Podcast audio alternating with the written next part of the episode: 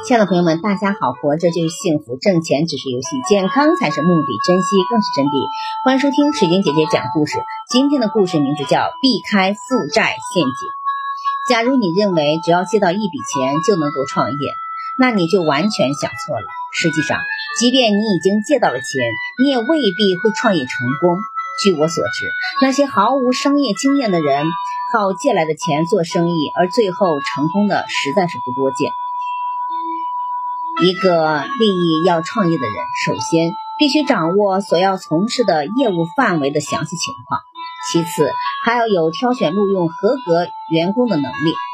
假如这两点做不到，你对于所要经营的事业竟然毫无头绪，在挑选员工的时候也不加以区别，那么即便你做事很忠诚，待人很诚恳，当你向别人开口借钱做你开创业的资本，那么。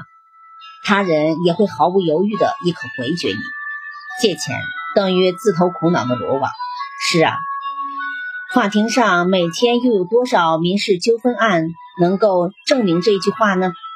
一个步入生活的正轨、沿着事业的健康道路前进的人，首先要注意的就是要在自己的才能、意愿、目标之间建立适当的平衡，不要因为野心太大、眼光太高，便走向了举债经营的道路。有的人之所以喜欢借债，是由于他们看不到借债背后所隐藏的危险。假如他们考虑万一不能还清债务的严重后果，或者丧失了人格，包括迫不得已而撒谎，为了逃避债务东躲西藏，他们真不知道要急成什么样子，甚至连睡觉也睡不香。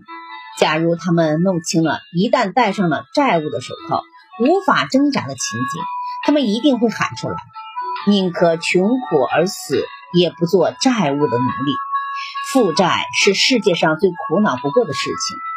只要那些因债务缠身、时刻受着债主的要求和压迫、因债务而吃尽苦头的人，才了解负债是人生的最大威胁。债务会把一个人的体力、气魄、人格、精神。志趣、雄姿消磨的一干二净，因为债务对人的压迫，他会把一个人的一生的希望全部毁灭。